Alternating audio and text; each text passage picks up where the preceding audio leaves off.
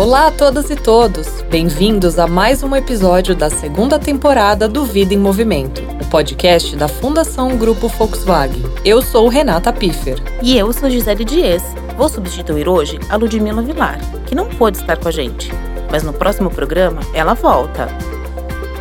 O programa de hoje tem um tema muito especial: os professores.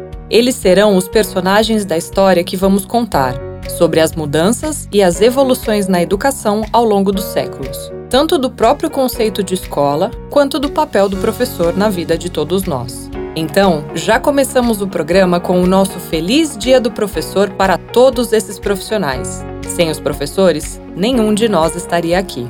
É isso mesmo, Renata. Não haveria nem esse mundo que conhecemos hoje. Tudo começa na sala de aula, o ambiente onde começamos a aprender sobre o mundo, você se lembra de um filme clássico chamado Ao Mestre com Carinho, de 1967? O filme conta a história do professor Mark Thackeray, vivido pelo ator Sidney Poitier, em uma escola na periferia de Londres. A comunidade local é cheia de questões sociais e raciais. E claro que isso se reflete no comportamento dos alunos, tornando a turma um pesadelo para outros que vieram antes dele. Mas acontece que o professor Mark não se dá por vencido. Ele encara o problema, cria mil formas de contorná-lo e termina sendo homenageado pelos estudantes no final do ano letivo, quando os alunos cantam para ele uma canção que virou hit na época, To Sir with Love, em português, Ao Mestre com Carinho, na voz da cantora escocesa Lulu. E por que estamos falando desse filme? Porque todos nós temos um Mark Thackeray em nossas vidas, não é? Aquele professor ou professora que ia além do que se esperava e fazia tudo para ajudar a formar pessoas melhores para o mundo. Aquela professora que percebeu que o aluno tinha um dom para escrever, que viu um futuro cientista no aluno bom de matemática ou em ciências, que apoiou e guiou seus alunos e alunas nas descobertas do mundo, do passado e do presente, e de quem gostariam de se tornar no futuro.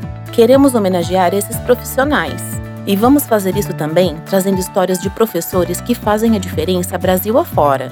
Mas antes de falar dessas figuras inspiradoras, vamos voltar no tempo e ver como surgiu o conceito de escola. Nas comunidades primitivas, antes dos gregos e suas noções mais delineadas de educação, o ensino era informal. Aprendia-se coisas práticas da vida coletiva o aprendizado era focado na sobrevivência e na continuidade do que hoje podemos chamar de padrões culturais. Foi na Grécia Antiga que se teve notícia das primeiras iniciativas com o objetivo de formar pessoas, mas mesmo assim não era para todo mundo. O ideal grego era formar os homens das classes dirigentes por meio da relação entre mestres e pupilos. Mesmo assim, ainda não existia a ideia de um local dedicado à aprendizagem. E olha que o termo escola surgiu lá, hein? Vem do grego skolei, que quer dizer lazer e tempo livre. Esse cenário começa a mudar na Idade Média, quando o ensino migrou para o ambiente dos mosteiros. Nessa mesma época, temos o surgimento de uma nova classe de trabalhadores, a chamada burguesia. Formada principalmente por comerciantes, ela acabou patrocinando as primeiras ideias de escola, que surgiram justamente para atender a demanda da época pessoas que soubessem ler, escrever e fazer contas, para, claro, trabalharem no comércio. A ideia de educar preparando para o trabalho fica ainda mais forte durante a Revolução Industrial, período que teve início a partir da segunda metade do século XVIII. Os burgueses de ontem se tornaram os industriais de então, uma classe que também precisava de mão de obra que soubesse lidar com os novos meios de produção. Já no século XIX, aparecem, na Alemanha e na França, as primeiras escolas públicas. Apesar de serem custeadas pelo Estado, essas primeiras instituições não tinham interesse, por exemplo, em atender aos filhos da classe trabalhadora. A ideia era trazer conhecimento somente para as classes dominantes que surgiam junto com o capitalismo. Ainda no século XIX, essas escolas desembarcam no Novo Mundo, os países do continente americano. Aqui no Brasil, não por coincidência, esse momento se dá no início do nosso processo de industrialização, a partir dos anos de 1800. Mas no melhor estilo ação e reação, esse cenário não demoraria a ter opositores. As mudanças de comportamento que marcaram o século XX foram responsáveis por também transformar a escola, os movimentos estudantis, as ideias libertárias da contracultura, a consolidação do feminismo como corrente de pensamento. Tudo isso passou a exigir uma nova escola, gratuita, leiga, ou seja, não exclusiva nem ligada a nenhuma religião, e democrática, no sentido de ser para todas e todos. E agora que estamos no século XX, vamos trazer para essa história o personagem principal do programa de hoje, a figura que evoluiu de um transmissor de conhecimento para um formador de cidadãos. Em uma reportagem para o jornal curitibano Gazeta do Povo, a doutora em educação pela Universidade Federal do Paraná, Verônica Branco, explica que até os anos de 1970, o professor era, nas palavras dela, um conteudista. Ou seja, o professor típico dessa época era como uma máquina que não podia dizer eu não sei. Ele decorava tudo e depois transmitia para os alunos. Na década de 1980, marcada pelo avanço da tecnologia, surge um novo desafio no ambiente escolar. O professor passa a ter que lidar com novos meios para repassar o conhecimento. Ao mesmo tempo em que se vê livre de ser um repositório de conhecimento, o professor consegue assumir um papel mais amplo e, em certo sentido, mais sofisticado que é o de contribuir para a formação dos indivíduos. Nos anos 90, a chegada da internet muda o mundo e, claro, a educação. O papel do professor passa a ser também o de estar atualizado com novas ferramentas, que em muitos casos são dominadas plenamente pelos alunos. Já na virada do século XX para o XXI, o que vinha sendo desenhado se consolida. O conhecimento caiu na rede e o professor não é mais a única fonte de informação. Mas hoje sabemos que informação não quer dizer necessariamente conhecimento. É quando o professor assume o papel de mediar esse acesso. Discernimento, seleção crítica para separar o bom e o mau conteúdo e a necessidade de constante reciclagem se tornam as novas lições de casa para o educador do século XXI. E concluímos essa linha do tempo com os dias atuais, que talvez estejam entre os mais desafiadores já enfrentados. E não falamos somente da pandemia, que impactou diretamente na vida escolar do país. Políticas sociais não muito alinhadas à realidade da educação também tornam tudo mais turbulento. Congelamento de gastos com a educação, diminuição do número de professores contratados pelo Estado, visão de que a escola comum não deve incluir pessoas com deficiência. Todas essas decisões tornam ainda mais difícil a escolha de ser professor no Brasil. É como se tudo jogasse contra, por isso, casos inspiradores como os que traremos aqui se tornam ainda mais importantes. E por que não dizer emocionantes também? Vamos começar contando a ideia da professora de História Roseli Marchetti Honório, aqui de São Paulo, capital. Quando lecionava na Escola Municipal de Ensino Fundamental Infante Dom Henrique, ela percebeu uma coisa. Toda vez que ela falava sobre processos migratórios, os alunos sempre tinham um comentário ou brincadeira que pendia para o preconceito principalmente com relação a quem vinha de fora. Seja qual fosse esse fora, outra cidade, outro estado, outro país, foi quando ela decidiu usar o ambiente escolar como um laboratório para investigar as origens de seus alunos. A professora pediu para os alunos fazerem desenhos com o tema família e depois pediu para as crianças apontarem se havia algum migrante ou imigrante retratado nos desenhos. Para aprofundar o conhecimento, Roseli pediu que a turma fizesse suas árvores genealógicas e até entrevistassem membros da família. O resultado? Os alunos descobriram, cheios de surpresa, que no fim das contas, somos todos um pouco migrantes e imigrantes no Brasil, ainda mais numa cidade como São Paulo. De Minas Gerais, vem a experiência vivida pelo professor de História Digiane de Oliveira Nunes, ele dá aula na Associação de Proteção e Assistência ao Condenado, APAC, em Lagoa da Prata, Minas Gerais, para turmas de ensino de jovens e adultos, o EJA.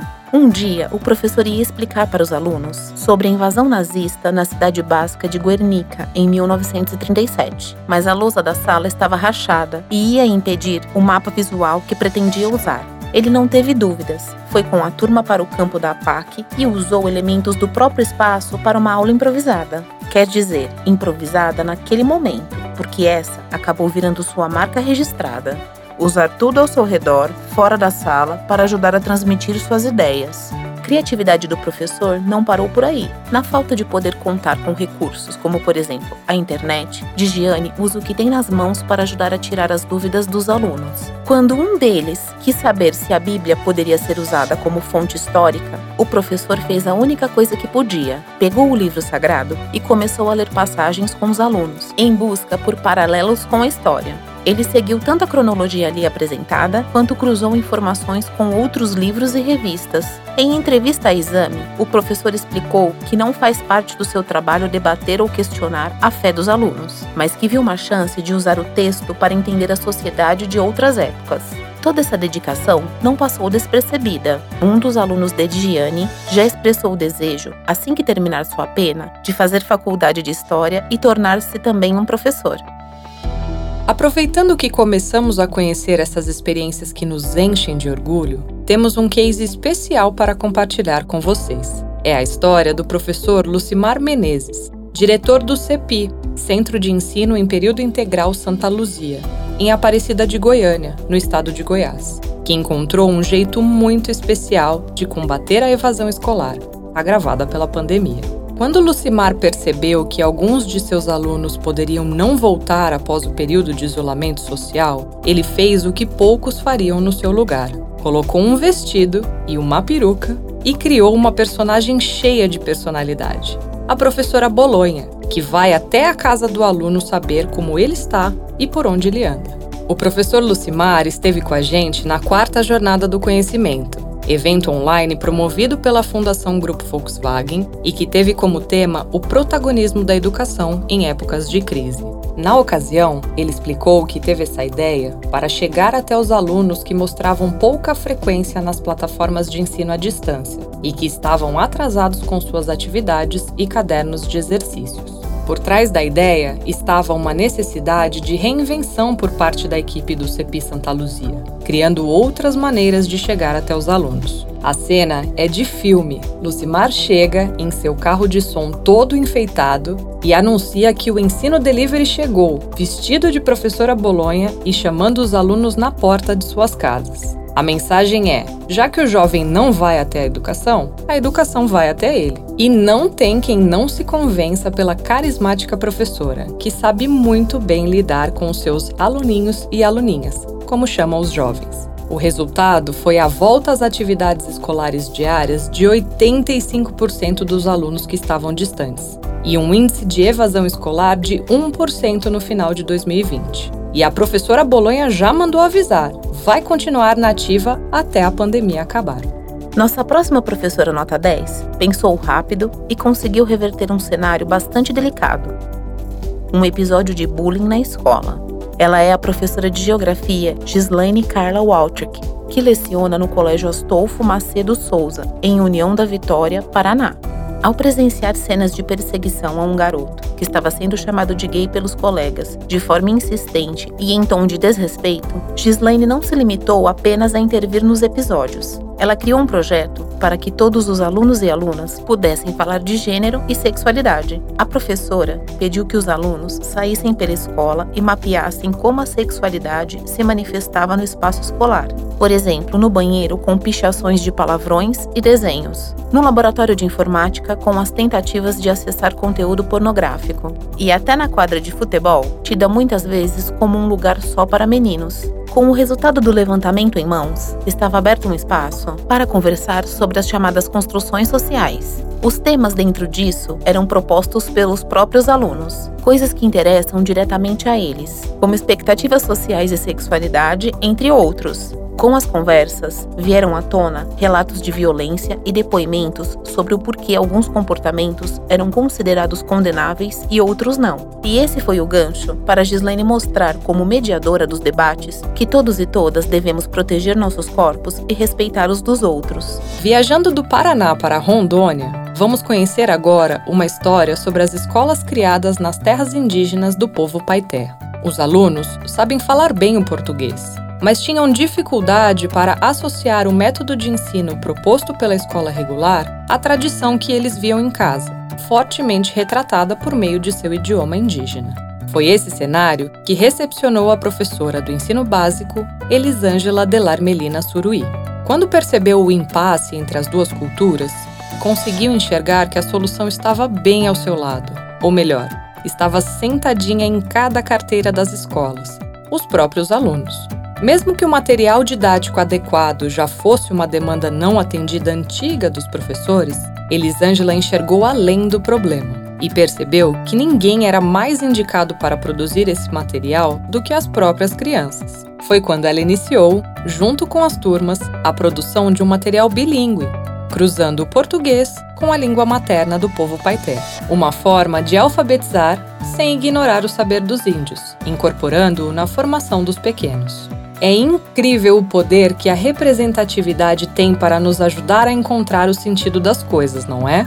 Aqui na Fundação Grupo Volkswagen, a inclusão e a diversidade estão de braços dados com a educação, permeando todos os projetos nas três causas abraçadas pela instituição: mobilidade urbana, mobilidade social e inclusão de pessoas com deficiência. Compartilhamos o propósito de mover pessoas pelo conhecimento, por meio de movimentos que diminuem as distâncias e geram mudanças, transformando potenciais em realidade. Nossa missão é promover transformações positivas que impulsionem melhorias na educação e que mobilizem cidadãos para atuarem como protagonistas do desenvolvimento de comunidades. E nada disso seria possível sem os professores e demais profissionais da educação, que estão sempre com a gente como parceiros nos projetos e também entre os beneficiários de nossas ações. E isso permite uma troca muito rica constantemente aprendendo com eles, mesmo que não estejamos mais em sala de aula. E assim, a gente encerra mais um episódio do Vida em Movimento. Esperamos que o programa tenha te inspirado a não perder nenhuma oportunidade de valorizar a educação e o professor, e a expressar esse valor em casa, com os amigos, no trabalho. E sempre lembrar que sem eles, nenhum de nós teria trilhado seu caminho e realizado suas conquistas. Não é à toa que as lembranças de nossos professores nos seguem por toda a vida. O caminho é a educação, pessoal. Um abraço e até o próximo episódio. O podcast Vida em Movimento é uma realização da Fundação Grupo Volkswagen. Produção, pesquisa e roteiro, RPT-Com e Fundação Grupo Volkswagen. Apresentação, Renata Piffer e Gisele Dias. Produção musical, gravação, edição e finalização, Groove Audiomídia. Se você quiser saber mais sobre educação e o papel dos educadores, acompanhe nosso site ou siga a gente nas redes sociais.